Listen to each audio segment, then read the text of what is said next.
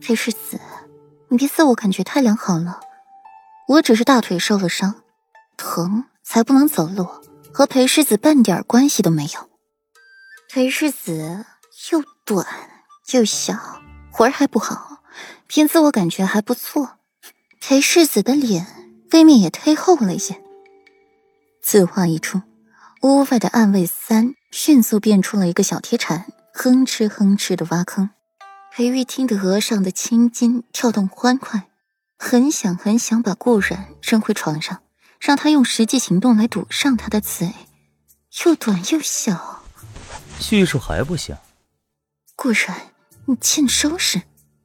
裴玉深呼吸一下，决定暂时不和他计较，闭了闭眼。再度睁开，又复淡漠，轻点一下顾然的眉心，再默默的搀扶起他往前院去。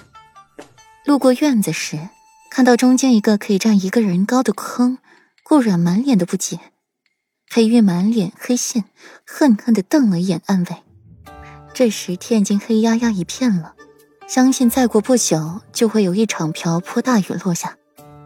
暗卫们战战兢兢的送走了裴玉和顾然。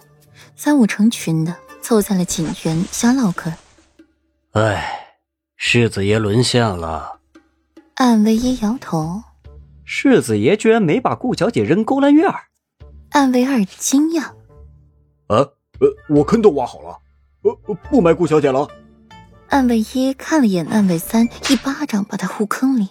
埋你自己去吧。顾然走出了院子，才小声的询问裴玉他们在做什么。为什么要在自己的院子里挖坑呢？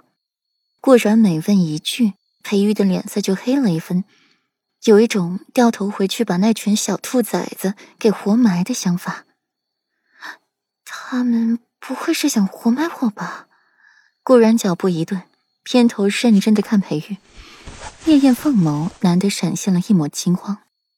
裴玉低笑一声，搂着顾然要继续往前走。一边走还一边吃着顾软的嫩豆腐，哼。所以美人，现在就该注意自己的言行，别招惹本世子生气，不然那些个暗卫可不是好惹的，指不定什么时候美人就掉坑里去被人活埋了。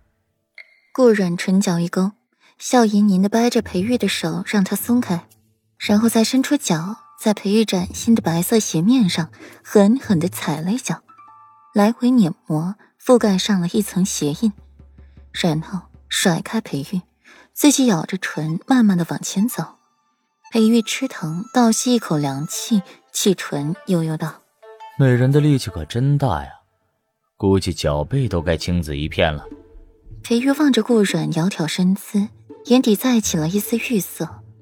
他可是有很多天没有碰过顾然了，刚才不过是小解禅意，薄情唇微勾，忽略掉了脚上的痛意，脚踏实地的，慢慢的追上顾然，不容反抗的揽着他的腰往那个厢房去。才到门口，裴玉便听见了里面的声音：“没有，没有，殿下，我真的没有，我也不知道是怎么回事。”殿下，我真的没有。江旭抱着锦被，遮盖住自己满身的青紫，跪在床榻上，梨花带雨的哭诉着自己没有背叛长孙远。洁白的床单上还留有一抹刺目的血红。顾莲见状，心也是狠狠一颤，扭头扑进了长孙远的怀里，如丝高洁，如丝玉清，令长孙远揉了几分眉眼。拍着顾莲的脊背，轻声安慰着她，再看向江旭时，双眸无情冷酷。殿下，我真的没有，我是被陷害的，我怎么可能会背叛您呢？这，这些都是奸人所害，我是被勾陷的。